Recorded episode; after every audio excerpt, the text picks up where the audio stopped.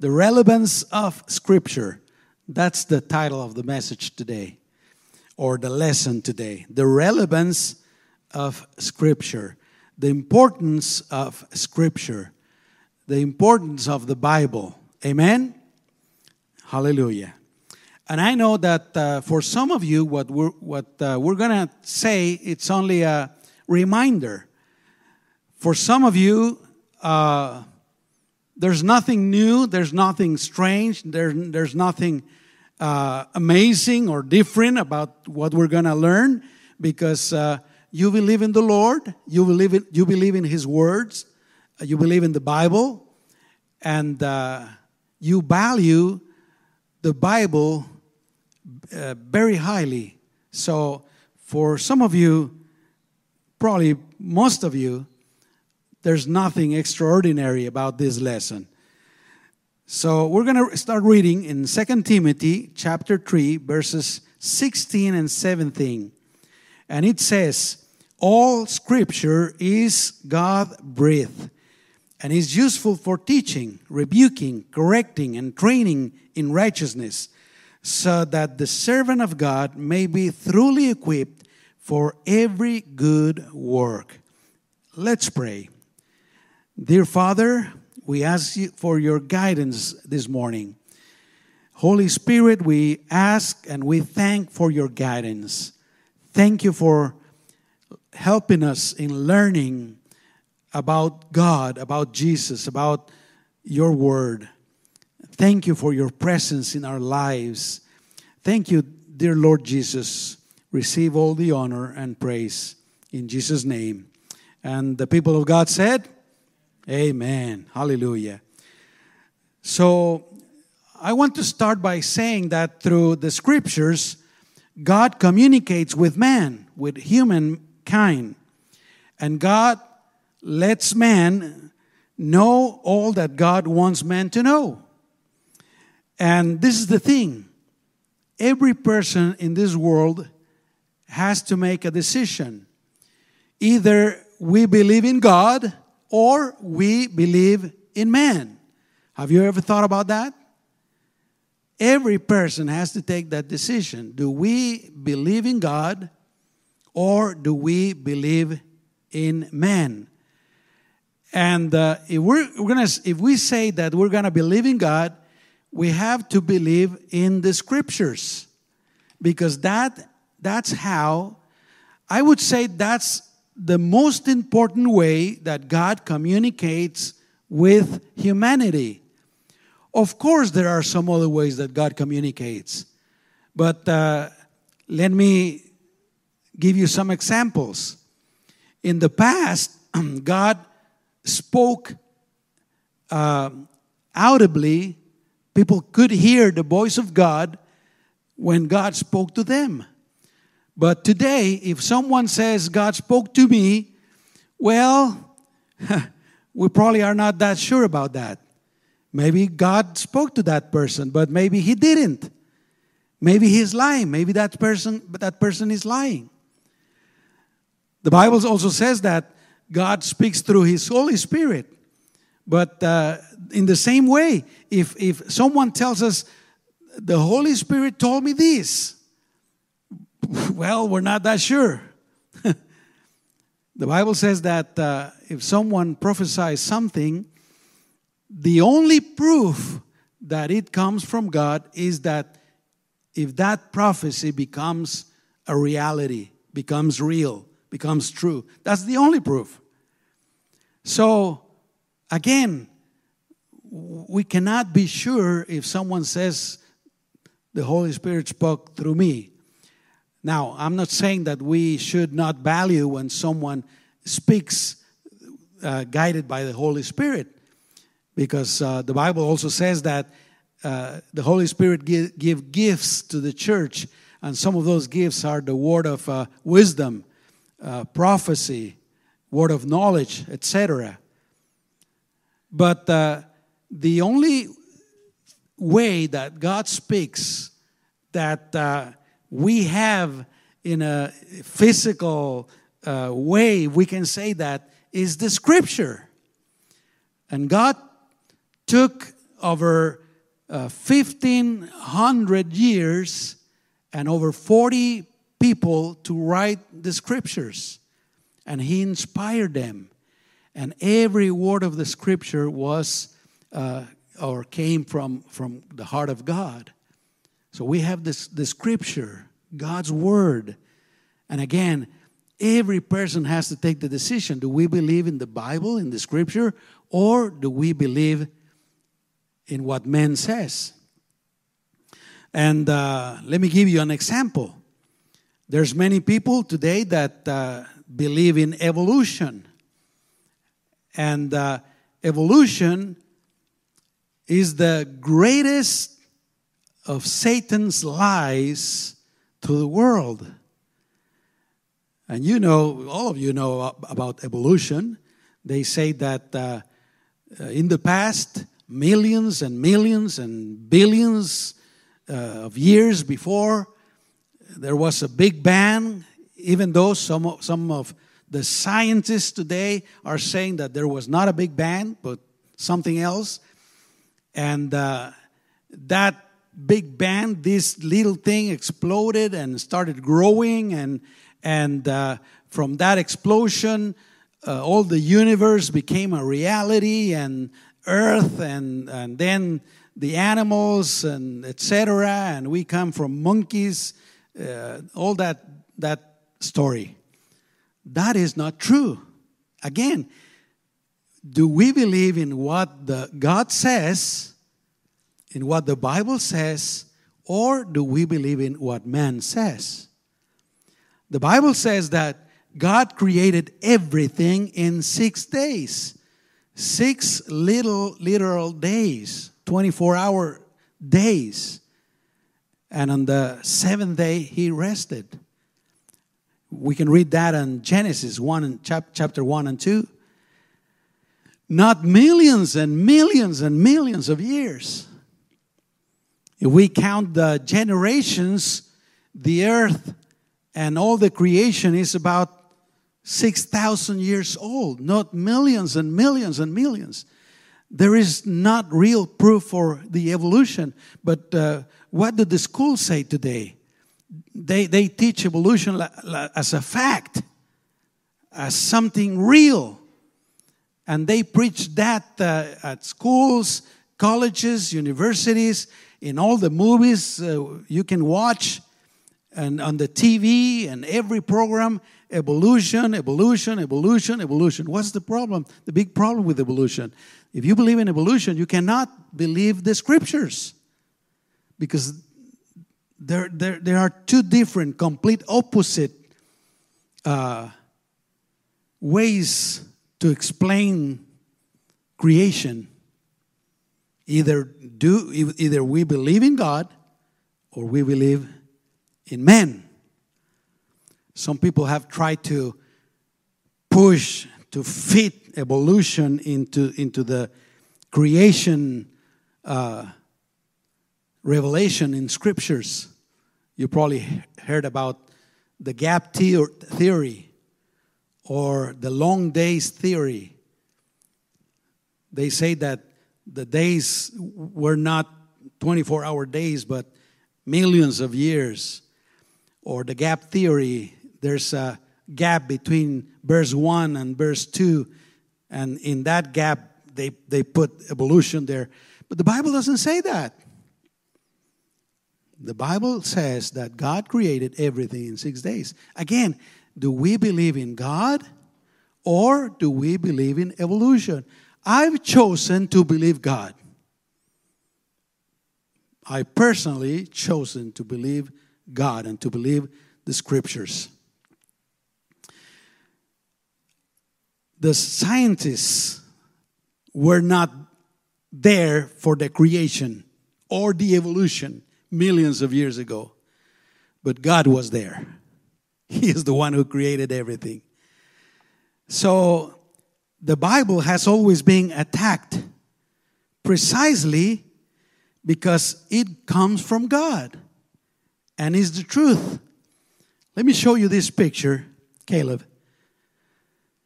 Bible, this was June the 1st. You probably heard about this. Bible removed from some uh, Davis School District libraries due to what? Vulgarity or violence. Can you imagine that?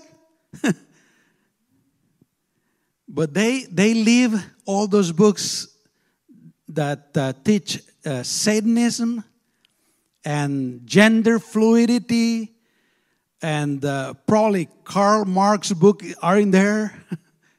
but they take the Bible away.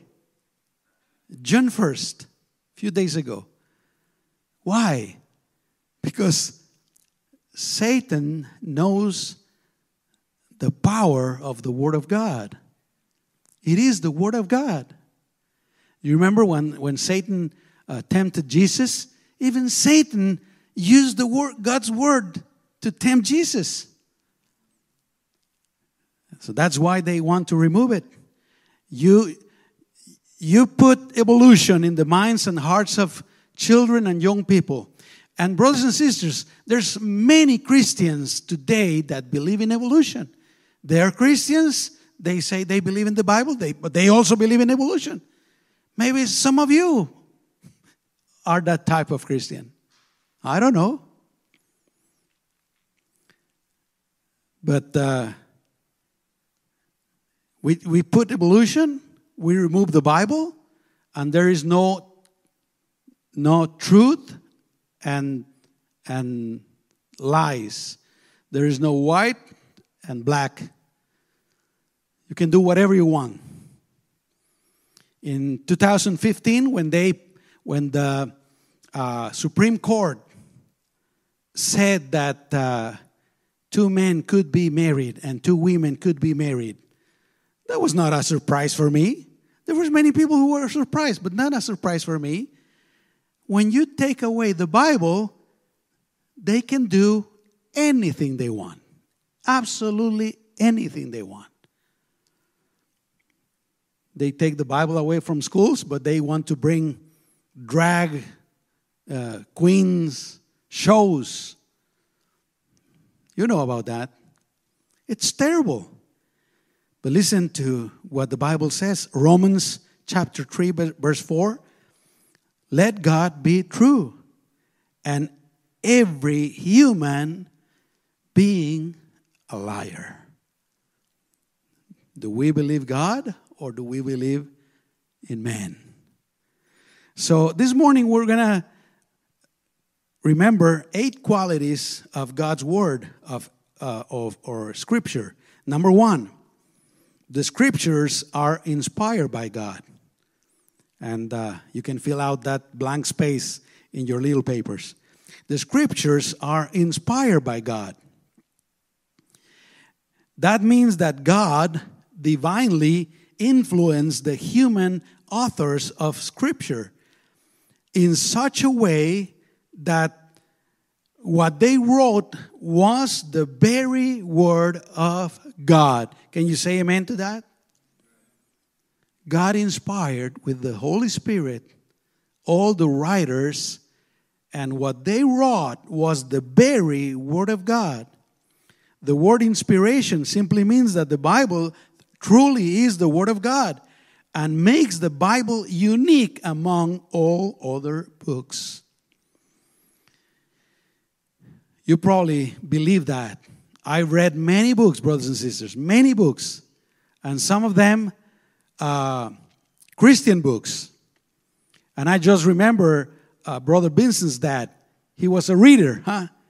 I heard that he had books everywhere. But if you've read many books, you probably have noticed and seen and feel the difference between the Bible and any other book. The Bible is unique. Uh, we read it at the beginning, but Second Timothy chapter 3 verse 16 says, all scripture is God breath. Second Peter chapter 1 verses 20 and 21 says, above all, you must understand that not, not prophecy of scripture came about by the prophet's own interpretation of things for prophecy never had its origin in the human will, but prophets through human, though human, spoke from God as they were carried along by the Holy Spirit. So the scriptures are inspired by God. It is the Word of God. Number two, scripture is inerrant. That's the word that is missing there. Scripture is inerrant.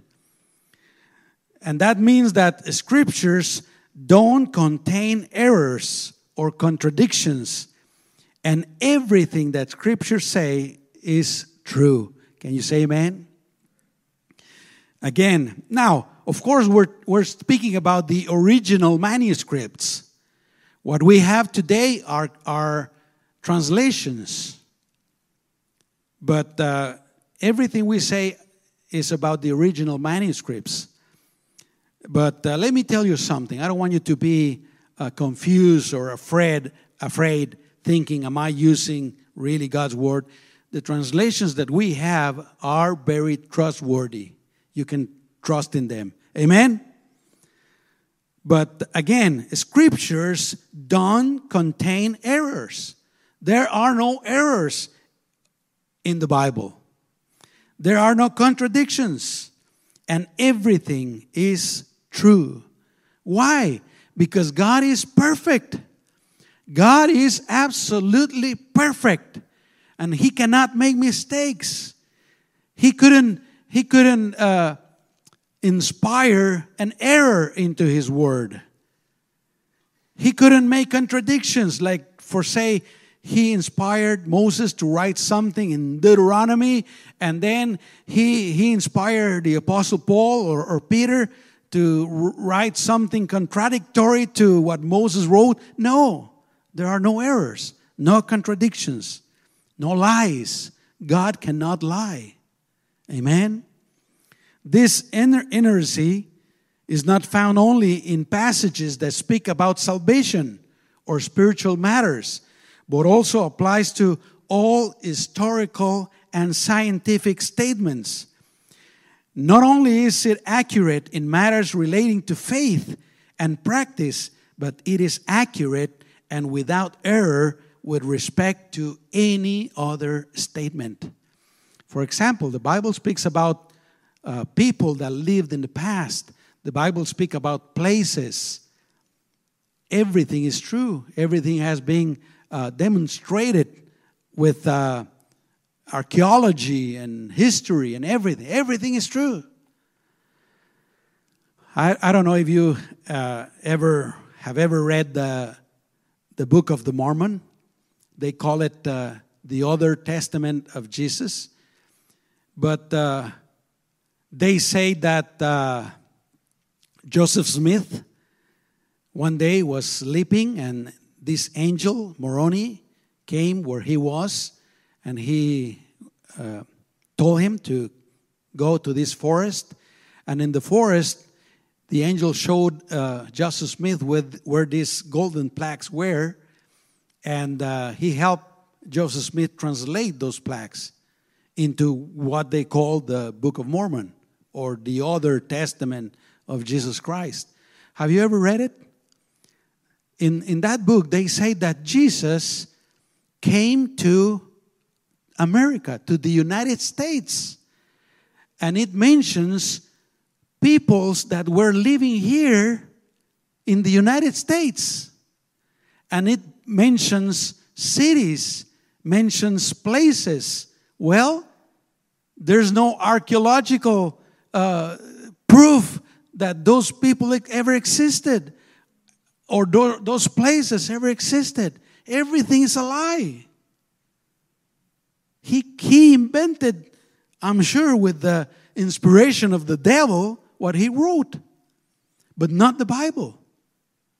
There are no errors, no contradictions, no mistakes, no lies in the Bible. Psalm 119, verse 160 says, Listen to this. All your words are true all your righteous laws are eternal. John chapter 17, verse 17 says, and this is the Jesus' prayer for his people. Some people call the, the high priest prayer of Jesus. And he's, he's speaking to God, to the Father, and he says, Sanctify them by the truth. And then he says, Your word is what? Truth. Your word is truth. Okay? Number three. So the Bible is inspired, the Bible is inerrant. Number three, the scriptures are complete. The scriptures are complete. That means that the scriptures don't, don't need anything to be added to them or to be taken away from them. The scriptures are complete. And uh, in Revelations chapter 22, verses 18 and 19, there's a warning regarding this point. The Bible says, I warn everyone who hears the words of this prophecy, of the prophecy of this scroll, if anyone adds anything to them, God will add to that person the plagues described in this scroll. And if anyone takes words away from the scroll of prophecy, God will take away from that person any share in the tree of life and in the holy city which are described in this scroll. The Bible is complete. We cannot take anything away from the Bible, we cannot add anything. There's a, in the Hispanic world, there's this Cuban guy. He came out of Cuba, he went to Venezuela, and he was with this uh, messianic movement, uh, Christians that call themselves messianics. And there's a lot of good people in that movement. There's a lot of sincere people in that movement. I'm not going to speak evil of the movement. But this guy was involved in that movement, the Messianic uh, Christian movement. But then he came with his crazy ideas and he wrote a New Testament, a new translation of the New Testament. And he said, these, these are the, the good translation. This is the good translation. Why? Because I translated the original New Testament, which was written in Hebrew. And that was the big mistake. The New Testament was not written in Hebrew, was written in uh, Greek or Latin, but not in Hebrew. And he, in, in this new book, uh, he says that he takes away the deity of Jesus Christ, and uh, he says that we are saved by works. We have to obey some of the laws of the Old Testament. I'm, I'm really sad for that guy because the Bible says that uh, he will not be participating in, in the share in the tree of life on the holy city. We cannot add, we cannot take anything away from. The Bible is complete. Can you say amen? Number four, the scripture is, I don't know how to pronounce that word. There you go. Thank you.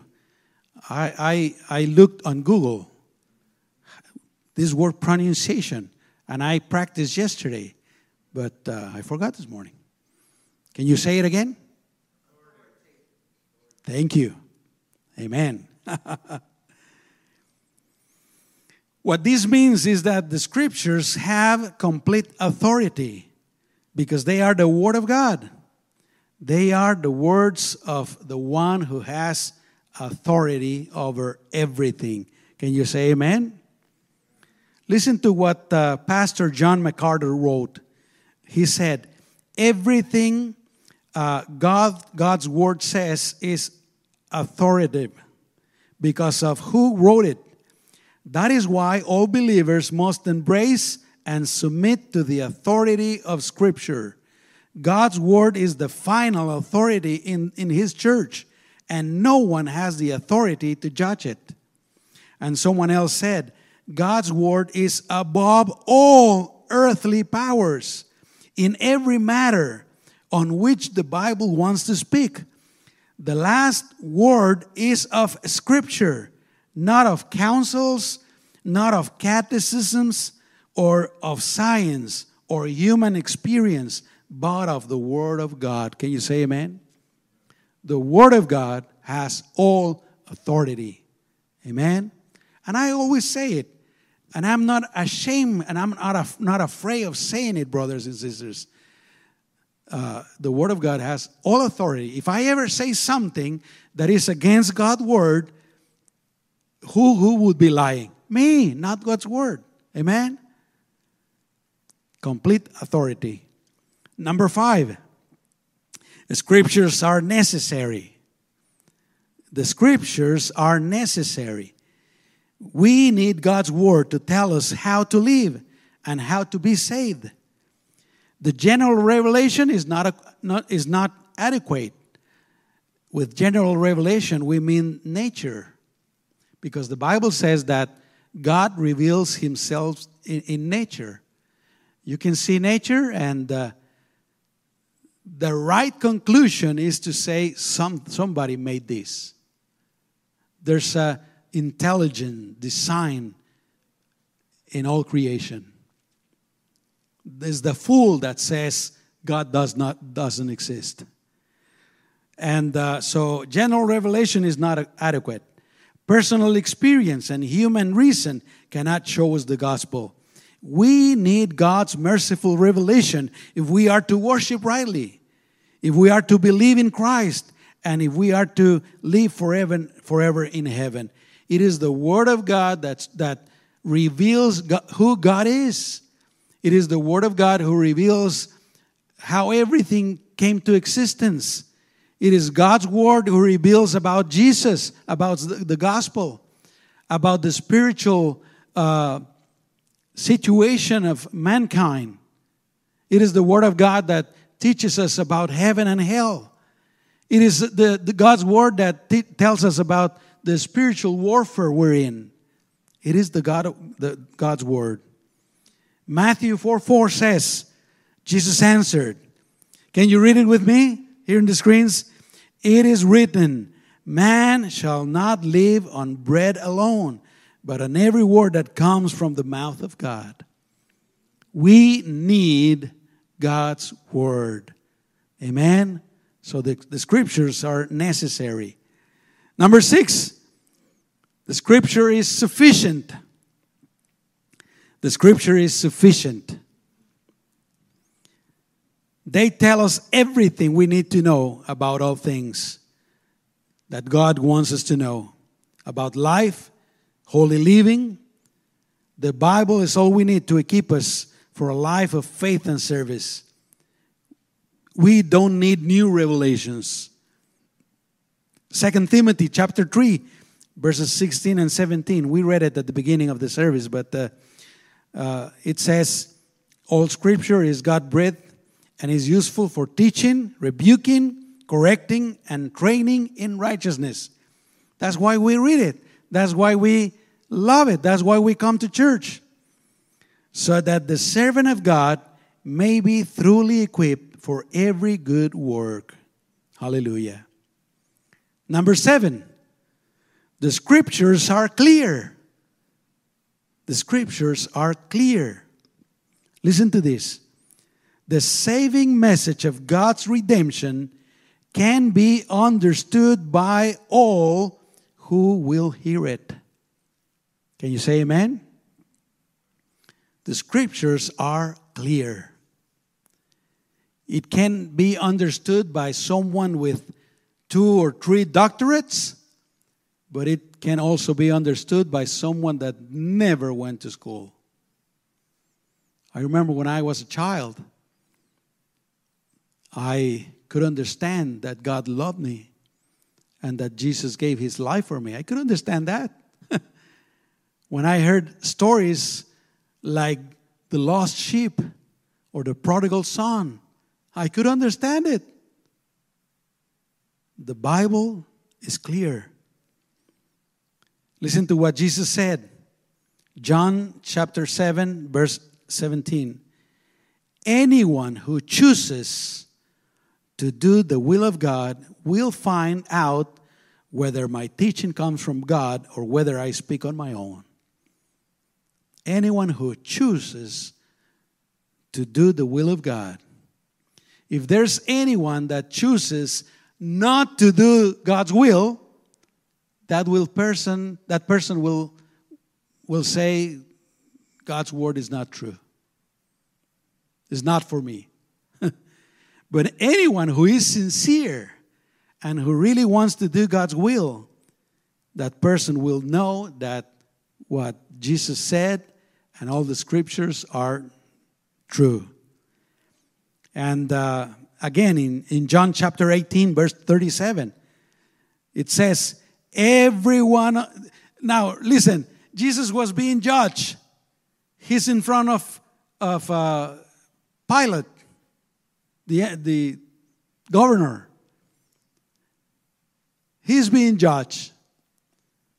And uh, he says this Everyone on the side of truth listens to me. Everyone on the side of truth listens to me. The people who are not on the side of truth will not listen to God, will not listen to scriptures, will not listen to Jesus Christ. And number eight, the last one. The scriptures are always fulfilled.